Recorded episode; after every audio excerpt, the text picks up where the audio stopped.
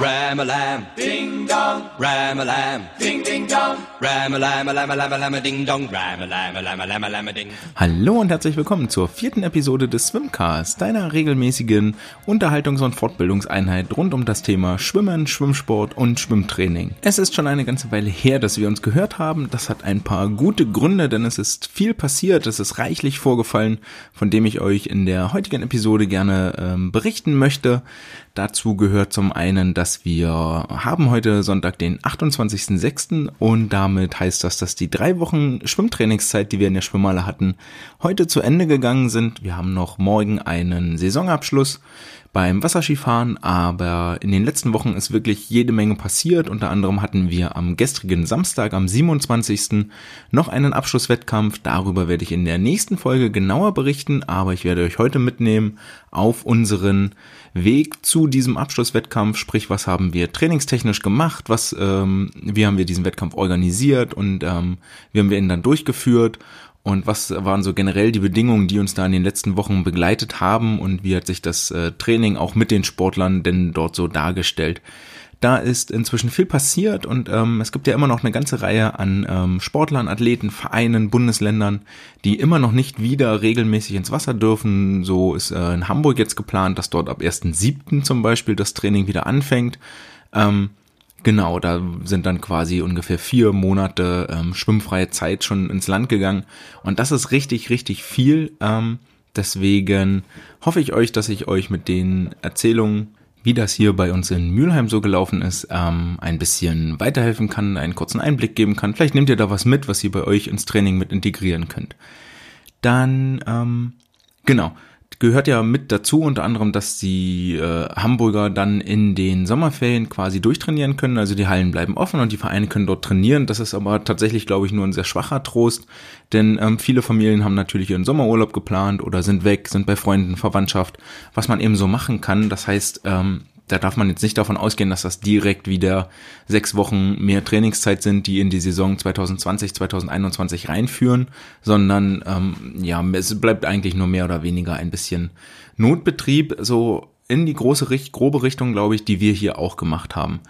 Damit wird's ähm, gleich erstmal losgehen und äh, im Weiteren werden wir uns dann beim Krafttraining heute mal mit den Dips auseinandersetzen, die den Trizeps trainieren, etwa eine Muskelgruppe, die für den Armzug ganz, ganz essentiell entscheidend und wichtig ist. Und dann werden wir uns sowohl in der Wissenschaft als auch in der Aufgabe der Woche mit der Beinbewegung ein bisschen auseinandersetzen. Und zwar gibt es dort ein neues Paper aus Japan, das sich mit der Tauchphase und dem Übergang beschäftigt hat.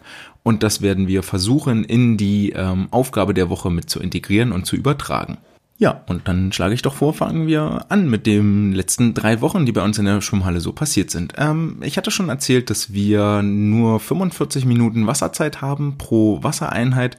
Hatte dort auch schon mal erklärt, also bei uns sieht das halt wie folgt aus. Triffst dich 15 Minuten vor der vollen Stunde, also um Viertel vor, ähm, vorne am Einlass, Hände desinfizieren, Maske auf, zu dritt durch die Umkleiden, hoch ans Schwimmbecken. Zur vollen Stunde fängt dieses Schwimmtraining an.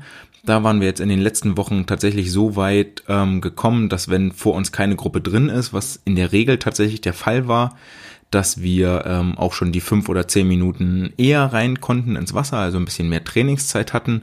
Und bei 45 Minuten machen fünf oder zehn Minuten mehr schon richtig viel aus. Äh, und dann mussten wir aber tatsächlich um Punkt Viertel vor, also offiziell nach 45 Minuten Wasserzeit, wieder raus aus dem Wasser. Was haben wir so gemacht? Was haben wir so geschafft? Ähm, wir haben in der Zeit ungefähr, also wenn wir zwei Kilometer gemacht haben, war das tatsächlich viel. Dafür habe ich mich ganz viel im Wasser auf Intensitäten, auf schwimmspezifische Dinge konzentriert, also in den Belastungsbereichen da gearbeitet, wo es fürs Schwimmen wirklich spannend und interessant ist. Also viel Schnelligkeit, viel Schwimmspezifik, viel Intensität, ähm, Technikblock mit dabei, gerade bei den Jüngeren auch ganz viel nochmal technische Übungen und koordinative Geschichten und bei den Älteren ähm, viel, viel eher darauf konzentriert, dass sie ihr Tempo im Wasser wiederfinden. Was wir gar nicht gemacht haben, was wir auch gar nicht machen konnten, waren so Dinge wie Startsprünge, ähm, Starts von oben, Tauchphase, das haben wir fast gar nicht getan. Was wir auch eigentlich gar nicht uns angeguckt haben, waren Wenden. Äh, da werde ich dann in der nächsten Episode nochmal drauf kommen, wenn es an die, an den Wettkampf geht und an die Wettkampfauswertung, die wir gemacht haben. Aber da war es jetzt erstmal so, dass wir zumindest schwimmerisch uns dahin entwickelt haben, okay, gut, wir brauchen eine gute Wasserlage, wir brauchen eine widerstandsarme Wasserlage und wir müssen erstmal als Fundament, als Basis, wo alles aufbaut, einen effektiven Armzug, also mit wenig Krafteinsatz weit kommen. Das erstmal aufbauen. Das waren so die erste Viertelstunde, 20 Minuten. Dann haben wir Viertelstunde, 20 Minuten ungefähr wirklich hohe Intensität gemacht, meistens bis voll ran an Viertel vor und dazwischen noch ein bisschen ähm, Sprints eingebaut. Ja, und dann war die Dreiviertelstunde rum. Also es geht ruckzuck und wirklich sehr, sehr schnell. Im Nachhinein würde ich sagen, das war, ich glaube, es war gut, ähm, gerade in Bezug, dass es nur drei Wochen sind. Ähm, viel anders würde ich das, glaube ich, gar nicht machen. Das war, das war schon in Ordnung so und ich bin der Meinung, wir haben da jetzt gerade wirklich das Bestmögliche rausgeholt. Ähm, gerade wenn man den Vergleich sieht zwischen der letzten Woche und der ersten Woche, also die erste Woche war wirklich sehr, sehr schwierig. Da war wirklich jeder Meter sehr anstrengend und die haben sich echt schwer getan damit. Und in der letzten Woche war das schon viel eher, dass sie auch was mit einem Tempo anfangen konnten, wieder mehr ins Rutschen gekommen sind und so weiter und so fort. Also da haben ähm, die, die Dinge, die wir getan haben, tatsächlich auch Früchte getragen. Was ein bisschen schade ist, wir hatten ähm, oder ich mit meiner Gruppe, das ist jetzt Sonderfall, die anderen Gruppen hatten tatsächlich ähm, eine Stunde Athletik vorher gemacht vom Wassertraining, dann 45 Minuten Wasser. Bei meiner Gruppe war es ein bisschen anders, weil die A relativ groß ist mit 20, 21 Aktiven und auch altersmäßig breit gestreut. Die jüngsten sind Jahrgang 07, die ältesten sind Jahrgang 03, also dort wirklich ähm, auch äh, äh, von der Leistungsdichte und vom, vom Trainingsanforderungsprofil viel Unterschied ist ähm, habe ich die Gruppe geteilt und zwar in die jüngeren Jahrgänge und in die älteren Jahrgänge, so dass bei den älteren waren wir dann zu acht und bei den jüngeren waren das dann 13 Aktive, die dort eingeteilt waren. Hm, hatte den Vorteil für mich, dass ich mit den Jüngeren vor der ersten Stunde eine Stunde Athletik gemacht habe draußen, ähm, viel Körperkontrolle, äh, viel nochmal auch Technik eingebaut bei Kniebeugen, beim ähm, Kreuzheben, beim Lattzug, bei all diesen Geschichten ganz viel auf Ausführung geachtet, gar nicht so sehr auf Gewicht. Die, die mit der Ausführung schon klarkommen, die haben auch mehr Gewicht gekriegt und die durften sich dort schon mehr ausbelasten. Für alle anderen stand ganz klar die Technik im Vordergrund. Ähm, wir haben uns in Richtung Handstand so am Anland vorwärts getastet, Körperspannung äh, gemacht und sind dann hoch in die Halle, um dort 45 Minuten zu schwimmen. Das Problem hierbei war einfach, dass wir, wenn ich hochgegangen bin mit den Jüngeren, habe ich die Älteren noch unten getroffen, konnte denen ihren Krafttrainingsplan mitgeben und war dann aber oben in der Halle und musste mich mehr oder weniger darauf verlassen, dass die unten im Kraftraum ähm, das selbstständig machen und sich selber fordern.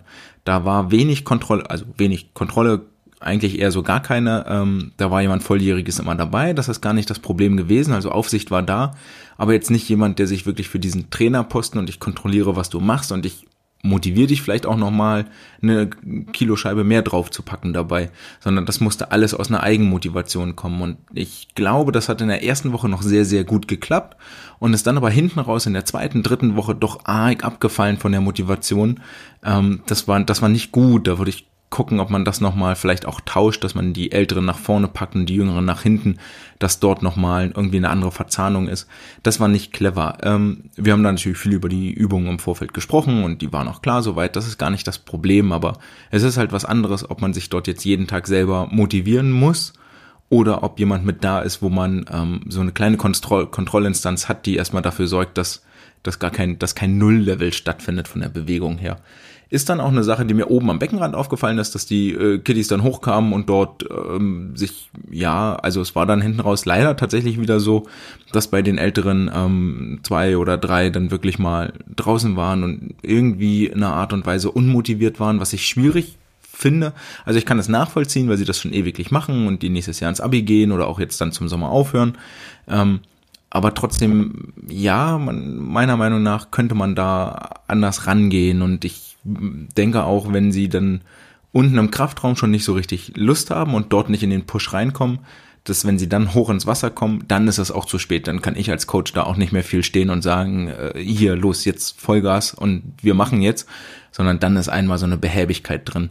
Hängt bestimmt auch damit zusammen, dass es draußen wieder so ewiglich warm war. Die schlafen natürlich auch schlecht, geht mir ja auch so.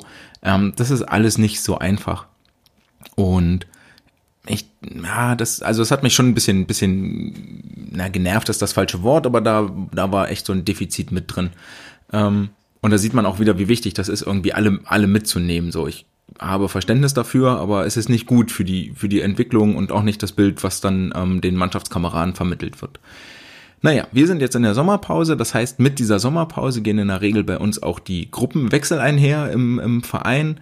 Das heißt, die Sportler rücken aus den einzelnen Kadern hoch. Da wir jetzt aber so lange die äh, Corona-Pause hatten, haben wir uns eigentlich dafür entschieden, dass wir erst zum neuen Jahr den Gruppenwechsel machen. Das hat verschiedene Vorteile. Zum einen gibt's hier in NRW den Kids Cup und dann wie in jedem anderen Bundesland auch die DMSJ, wo immer ähm, über zwei Jahrgänge hinweg die Sportler eine Staffelmannschaft bilden. In diesem Jahr ist das der Jahrgang 0708 und 0506, 0304 und 0708 und dann 09 und 10. Ähm, und dadurch haben wir jetzt eigentlich so, dass wir in einer Trainingsgruppe Sportler aus diesen zwei Jahrgängen haben. Also im, im D-Kader bei uns zum Beispiel sind die Sportler der Jahrgänge 9 und 10, im E-Kader ähm, 7 und 8 wenn die nicht eh schon bei mir schwimmen und im E-Kader ist es dann eben 11 und 12, beziehungsweise die Sportler, die ähm, für den Kids Cup auch eine Rolle spielen.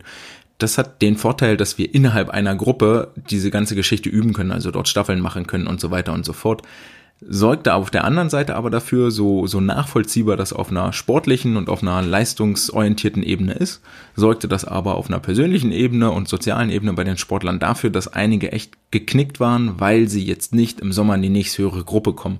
Und da half auch irgendwie das ganze Zureden nicht, dass es natürlich völlig klar ist, wenn alle Sportler eine Gruppe hochrücken, ist es auch nicht so, dass die ähm, älteren Aktiven aus der einen Gruppe dann in die nächsthöhere hochrücken und dort mit den Sportlern schwimmen, die dort alle da sind, weil von denen rücken natürlich auch welche raus. Und das war, ah, das war kompliziert und das war nicht so gut. Ähm, ah, da haben wir noch ganz, ganz viel diskutiert, ganz viel gemacht. Also das war irre viel Arbeit hintenrum.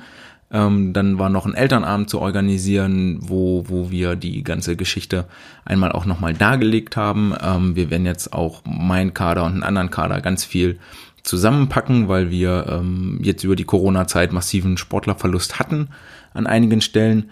Also viel, viel Baustellen, die von vornherein gar nicht geplant waren. Und das, ähm, das hindert uns gerade im Moment als Verein so die Leistungspyramide, die Talentpyramide aufzubauen, wie das notwendig wäre. Ähm, ja, das ist äh, halt echt ärgerlich. Aber na gut, ähm, das ist jetzt zumindest der Stand, mit dem wir im, in der nächsten Saison planen müssen und mit der wir umgehen müssen. Ähm, wir werden weiter dafür sorgen, dass wir aus den Sportlern das Beste rausholen und sie nach ihren Möglichkeiten wirklich fordern und fördern. Ähm, das ist uns dieses Jahr schon ziemlich gut gelungen, weil wir doch tatsächlich Richtung deutsche Jahrgangsmeisterschaften ähm, die Möglichkeiten auf äh, zehn Finalteilnahmen und drei Podestplätze hatten und uns auch vor den umliegenden Leistungsstützpunkten, Bundesstützpunkten echt nicht verstecken müssen, weil, weil wir gute Arbeit leisten, so, weil wir wissen, was wir machen und weil die Sportler auch wissen, wofür sie das tun. Und wir hoffen einfach, dass wir dort in der nächsten Saison wieder ansetzen können und das Ziel ist klar, also dort weiterhin dran zu bleiben und so ein bisschen zu ärgern und zu sticheln, denn es ist natürlich auch eine Auszeichnung, wenn wir mit äh, sechs Trainingseinheiten, sechs Wassereinheiten in der Woche plus zweimal Frühtraining, wenn das überhaupt alle mitmachen. Betrifft die Sportler witzigerweise, die Sportler, die die Stützpunkte ärgern, betrifft dieses Frühtraining gar nicht so sehr. Aber mit sechs Wassereinheiten plus zwei Früheinheiten ähm, mit den Stützpunkten mithalten, die teilweise achtmal, neunmal Wasser pro Woche verpflichtend haben, plus noch ein entsprechendes Landtraining drumherum, plus noch eine Sportschule, plus ein Internat, was wir alles gar nicht haben. Und da wirft das natürlich völlig zu Recht die Frage auf, was machen die eigentlich da drüben? Also warum, warum schwimmen die uns nicht in Grund und Boden? So, das kann nicht nur daran liegen, dass wir drei echt Top-Talente haben oder vier oder fünf oder zwei, völlig egal, dass wir so viele Top-Talente haben, müsste es nicht das Ziel sein, dass diese Top-Talente, ähm, naja, also ist ein bisschen, bisschen, ich finde es schwierig und, und kompliziert, aber es ist jetzt ein sehr weites Feld. Ähm, was ich damit eigentlich nur sagen will, ist, dass wir weiter den Anspruch haben, das Bestmögliche für uns rauszuholen und ähm, aus der Situation, die wir jetzt haben, mit den Sportlerabgängen und der Gruppenzusammenlegung, ähm, dort diese Pyramide ein bisschen wieder aufzubauen und ähm, zu gucken, dass wir, dass wir den Sportlern eine Motivation und eine Perspektive bieten können, wie sie ihrer Leistung gerecht werden können. Und damit die Kiddies im Wasser weiterhin so schnell unterwegs sind, ähm, haben wir uns äh, wieder eine Landübung diese Woche ausgesucht, die ich ein bisschen näher erklären möchte. auch eine Übung, die ähm, eigentlich nicht im Repertoire fehlen sollte, die ihr immer mitnehmen solltet, und zwar sind das die Dips. Die kann man ja in verschiedenen Ausführungen machen. Die kann man entweder hängend an so zwei Holmen machen ähm, sehr, sehr schwer, weil die da wirklich das, weil die Sportler dort wirklich das volle Körpergewicht mitnehmen müssen.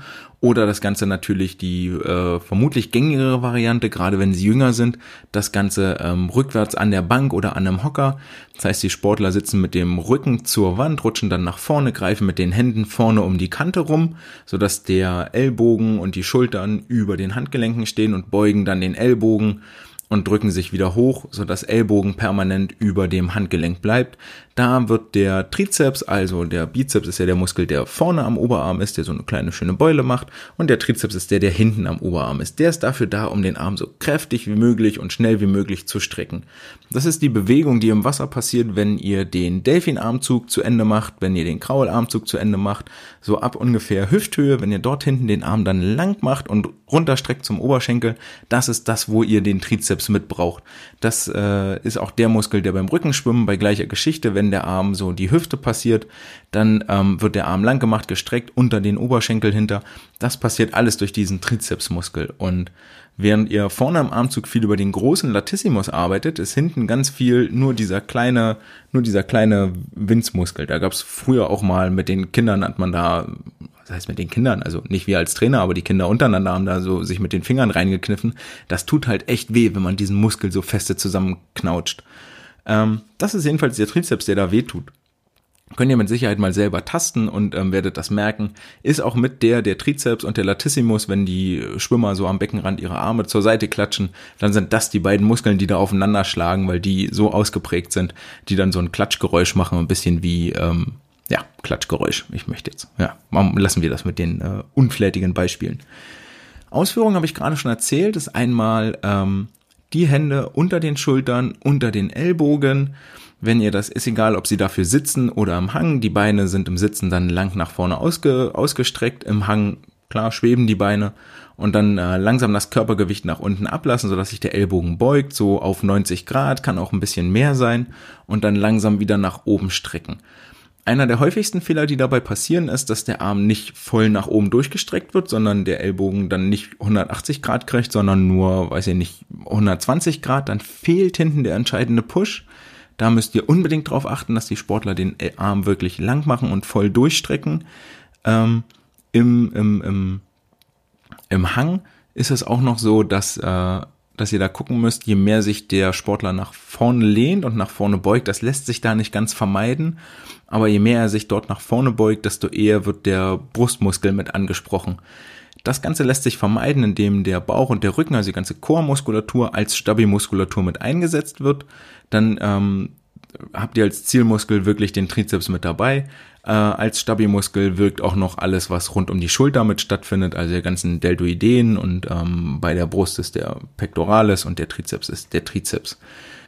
Ihr merkt, die Ausführung hierbei ist relativ simpel. Ähm, eine Sache vielleicht noch, was auch ich gerne sehe, wenn, wenn die Übung gemacht wird, ist im Sitzen, dass der Rücken dann so eingerundet wird, also die Schultern nach vorne oben zusammenrollen, wie so ein kleiner Ball. Da würde ich auch drauf achten, dass die Schulterblätter hinten zusammengezogen sind und ähm, da nicht eine unnötige Krümmung im Rücken, sondern ihr wollt immer einen geraden Rücken haben in allen Übungen eigentlich, ähm, dass sie dort die Sportler sich wirklich aufrichten und stark machen und groß machen und sich präsentieren. Sie wollen ja irgendwas darstellen als Sportler in den verschiedensten Varianten, ähm, die ihr das machen könnt. Ich erzähle das einmal von der leichtesten zur schwersten. Am leichtesten ist es, wenn die Hände um so einen Hocker rumgreifen, Rücken zur Wand, äh, Popo nach vorne, am Hocker nach unten. Und dann ist die leichteste Variante, wenn die Füße vorne etwas aufgestellt sind, dann nehmt ihr am meisten Gewicht weg von den Armen. Wenn das äh, super gut klappt, dann können die Beine lang nach vorne ausgestreckt werden, es wird etwas schwerer. Wenn das auch klappt, können die Füße, können die Beine irgendwo oben hochgelegt werden, zum Beispiel auf eine zweiten Hocker, auf eine zweite Bank oder ein Partner hält die. Dann wird dort auch nochmal Körpergewicht abgefedert, aber das Trizeps muss viel, viel mehr arbeiten. Und als schwerste Version ist dann natürlich im Hang ähm, beide, beide Hände halten den Holmen fest und dann absenken und hochheben. Wem das dann irgendwann immer noch zu einfach ist, also der easy peasy so seine, seine 15 Wiederholungen schafft, der kann sich noch eine Kurzhandel zwischen die Füße klemmen oder mit einem, mit einem Gewichthebergurt eine 10 Kilo Scheibe festmachen. Da hilft euch dann aber mit Sicherheit ab dem Level ein Athletiktrainer und da habt ihr euch mal ein paar Fitnessvideos angeguckt, die euch ähm, weiterhelfen an der Stelle. Und mit dieser Geschichte habt ihr etwas äh, sehr, sehr Gutes getan für euren Armzug, damit der länger und effektiver wird, damit ihr besser ins Rutschen und ins Gleiten kommt. Wie im Vorgespräch angesprochen, das sollte die Basis sein, auf der ihr dann später euren Speed und eure Intensität aufbaut. Und damit sind wir auch beim Thema Speed und Intensität und nähern uns der Wettkampfgeschwindigkeit an. Hier gab es mal wieder ein Thema. Wir haben merkt, in den letzten ähm, Folgen haben wir uns ganz, ganz viel mit der Tauchphase, mit der Unterwasserphase nach Starts und nach Wänden beschäftigt. Haben dort unter anderem schon herausgefunden, dass die Delfin Kicks entscheidend sind für einen guten Start und für eine schnelle Wendenzeit. Ähm, ich habe euch schon erzählt, wie welche Kriterien erfüllt sein müssen für einen effizienten Delfin Kick. Also worauf müsst ihr im Training achten? Und ähm, heute gehen wir einen Schritt weiter, denn die, der nächste Punkt ist natürlich äh, die Frage, bis wohin tauche ich eigentlich, wie weit sollte ich tauchen und wie gestalte ich den Übergang? Und mit dieser Frage haben sich Forscher aus Japan beschäftigt, deren Paper jetzt im April 2020 veröffentlicht wurde. Und zwar geht es dabei darum, ähm, solltet ihr in der Tauchphase im Übergang nach den Delfin Kicks noch Kraulbeine machen, bevor ihr in die Gesamtbewegung geht, oder solltet ihr direkt aus den Delfin Kicks in die Gesamtbewegung übergehen? Ähm, die Frage, die sich da natürlich stellt, ist, wie schnell bin ich überhaupt mit den Kraulbeinen unter Wasser? Wie schnell bin ich mit den Delfin Kicks unter Wasser? Und ähm, was hat da welchen Vorteil, welchen Nachteil. Ähm, dafür haben die Forscher zwei Varianten untersucht. Zum einen haben sie die aktiven nur Delfin-Kicks machen lassen und sind dann in die Gesamtbewegung übergegangen. Und im zweiten Part der, der Untersuchung haben sie die Sportler Delfin-Kicks machen lassen, dann Kraulbeinschläge und haben sie dann in die Gesamtbewegung geschickt. Wie ist das Ganze gemacht worden und mit welchen Athleten? Das Ganze ist insgesamt mit acht männlichen japanischen Schwimmern durchgeführt worden, worden die auf ihren 100 Meter Freistil 733 FINA-Punkte gesammelt haben. Das entspricht ungefähr einer Schwimmzeit von 50 Sekunden. Also das waren schon Meister in ihrem Fach und die konnten schwimmen. Durchaus valide. Da kann man was, da können wir was von lernen. Die Versuchsdurchführung war folgendermaßen, die Sportler sollten in jeder Variante Delfin Kicks dann in die Gesamtbewegung oder Delfin Kicks Kraulbeine dann in die Gesamtbewegung ähm, 15 Meter all out schwimmen und kicken. Ähm, zwischen jedem Versuch gab es drei Minuten Pause und damit das Ganze nicht von irgendwelchen Lerneffekten abhängig ist oder weil es neu ist und deswegen nicht klappt, äh, sollten das die Sportler eine Woche lang im Training vorher üben und trainieren. Das Ganze war so, dass sie in der Woche vor dem, vor der eigentlichen Testuntersuchung über zehn Wiederholungen in jeder Variante gemacht haben, sich dort damit auseinandergesetzt haben und damit konnte im Prinzip ausgeschlossen, damit war ein Lerneffekt da und man konnte davon ausgehen, sie beherrschen die Technik, die dort abgefordert wird. Wie ist das Ganze dann ähm, ausgewertet worden? Und zwar wurde unter Wasser eine Kamera platziert, die kalibriert wurde und ähm, die Sportler bekamen einen Marker an ihren Körper, der geleuchtet hat, sodass quasi aus den einzelnen Kamerabildern und aus der Kalibrierung zum einen geschlossen werden konnte, okay, wie weit sind sie jetzt geschwommen und zum anderen aus dem Marker, wie schnell sind sie jetzt gerade von, von einem Kick zum nächsten. Ähm, die Durchführung war wie folgt. Also, wenn die Sportler nur gekickt haben und dann in die Gesamtbewegung gekommen sind, sollten sie fünf Delfin-Kicks unter Wasser machen und dann mit dem ersten Armzug beginnen. Sollten die Sportler Kraulbeine machen, haben sie genauso fünf Delfin-Kicks unter Wasser gemacht, anschließend sechs Kraulbeinschläge unter Wasser und sind dann in den ersten Armzug reingegangen so dass die Forscher insgesamt vier Phasen unterteilt haben. Die Phase 1 war in beiden Versuchen der vierte Kick, die Phase 2 war der fünfte Kick, die Phase 3 war dann entweder der erste komplette Armzyklus oder die sechs Kraulbeinschläge und die vierte Phase war dann entweder der zweite komplette Armzug oder der erste komplette Armzug im Anschluss an die sechs äh, Kraulbeinschläge. Was ist jetzt dabei rausgekommen? Ähm, zum einen haben die Forscher sich dann angeguckt, welche Geschwindigkeit hat der Aktive und welche, wie viel Meter hat er zurückgelegt und haben dann natürlich ganz am Ende auch noch geguckt, äh, welche, welche Schwimmgeschwindigkeit generell hatten denn die Athleten dort unter Wasser. Und da kamen eigentlich ganz spannende Sachen raus, denn im vierten und fünften Kick waren die Unterschiede zwischen den beiden Varianten erwartungsgemäß und glücklicherweise echt nicht groß. Äh, die Geschwindigkeit lag bei 1,8 Meter pro Sekunde im vierten Kick, im fünften Kick bei 1,7 Meter pro Sekunde. Da ist also so ein bisschen ein Abfall zu erkennen, aber das soll jetzt gar nicht eine verallgemeinernde Tendenz sein. Ähm, interessanterweise haben die Sportler in der zweiten Variante, wo dann Kraulbeine kamen, nach dem ersten Kick 6,5 Meter, äh, nach dem vierten Kick 6,5 Meter zurückgelegt, bei dem, äh, bei der anderen Variante nur 6,3 Meter. Nach dem fünften Kick waren es in der Kraulbein-Variante 7,1 Meter, in der nur Delfin-Kick-Variante 7, genau 7 Meter, 7,0 Meter. Und jetzt kommt der entscheidende Unterschied, nämlich in der Phase 3, wo entweder der erste Armzug stattfindet oder äh, die sechs Kraulbeinschläge stattfinden. Denn hier äh, sehen wir auf einmal, dass die, dass die Sportler, die dann anfangen, Kraul zu schwimmen, beschleunigen und zwar von 1,7 auf 1,9 Meter pro Sekunde und äh, im zweiten Zyklus sogar noch ein Stück schneller auf 1,95 Meter pro Sekunde. Wohingegen die Sportler, die Kraulbeine, wohingegen dann in den Versuchen, wo Kraulbeine geschwommen wurde, äh, die Geschwindigkeit massiv abgefallen ist von 1,7 auf 1,57 Meter pro Sekunde, also 0,15 und dann im ersten Kraulzyklus äh, sich das Ganze erhöht hat, nochmal auf 1,9 Meter pro Sekunde. Also im ersten Kraulzyklus ist wieder kein Geschwindigkeitsunterschied zu erkennen. Die Meterzahl sind für die kompletten Tauchphase unter, also für die Delfin Kicks Tauchphase dann in der dritten Phase nach dem ersten Zyklus 8,6 Meter, nach den sechs Beinschlägen 8,1 Meter. Also da hat der Kraulschwimmer schon einen halben Meter Vorsprung. Und in der vierten Phase nach dem zweiten kompletten Armzyklus sind es 10,6 Meter und für den ähm, Kraulbeine-Schwimmer waren es dann nach dem ersten kompletten Zyklus 9,8 Meter. Also dort sind es dann nochmal ungefähr 80 Zentimeter äh, Rückstand, die er hat. Also sind es vom, vom, vom Kraulbeine zum ersten Armzug nochmal 30 Zentimeter Rückstand dazugekommen.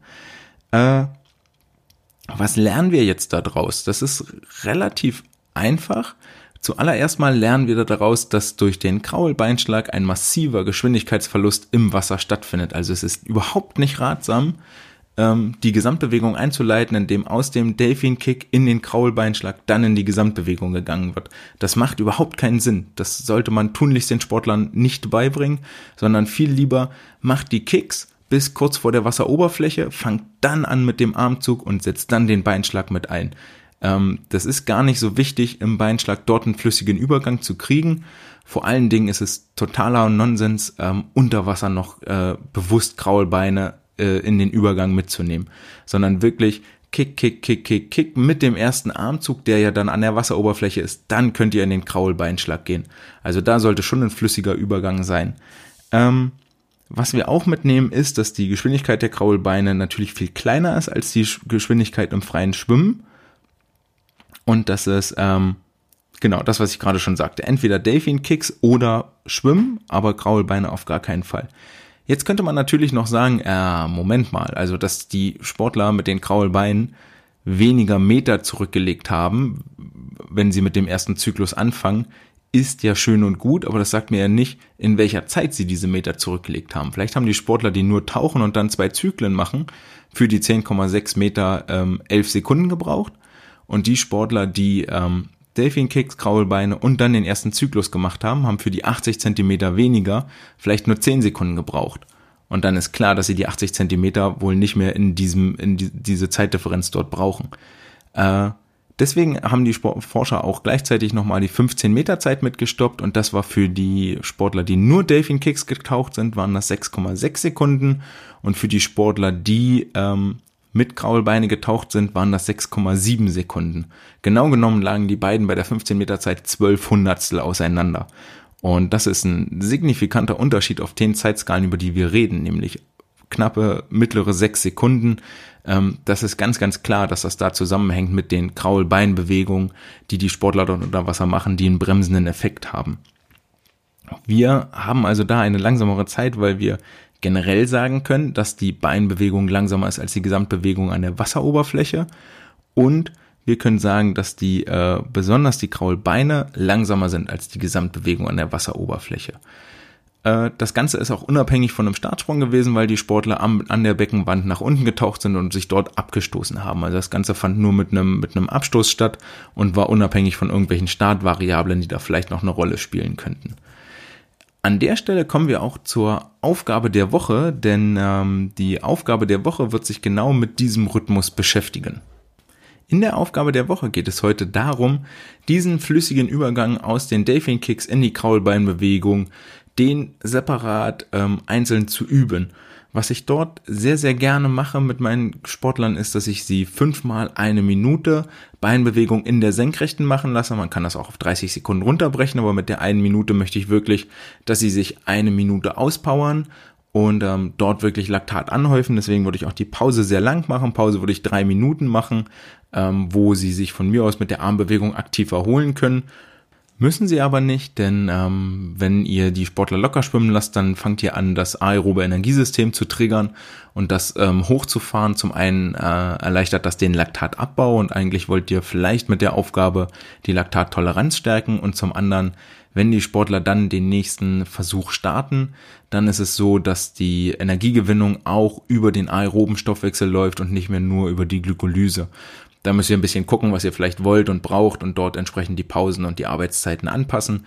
Äh, in meinem Beispiel würde ich hingehen und sagen, okay, wir machen dreimal oder fünfmal eine Minute mit den drei Minuten Pause, die wirklich passiv, weil es das triggert, was ich hier trainieren will. Man kann das auch anders machen mit den Pausen, aber die eine Minute Arbeitszeit kommt daher, weil ich dort auf einer Minute so ein 100 Meter Rennen entweder auf der Langbahn oder der Kurzbahn runterbrechen kann.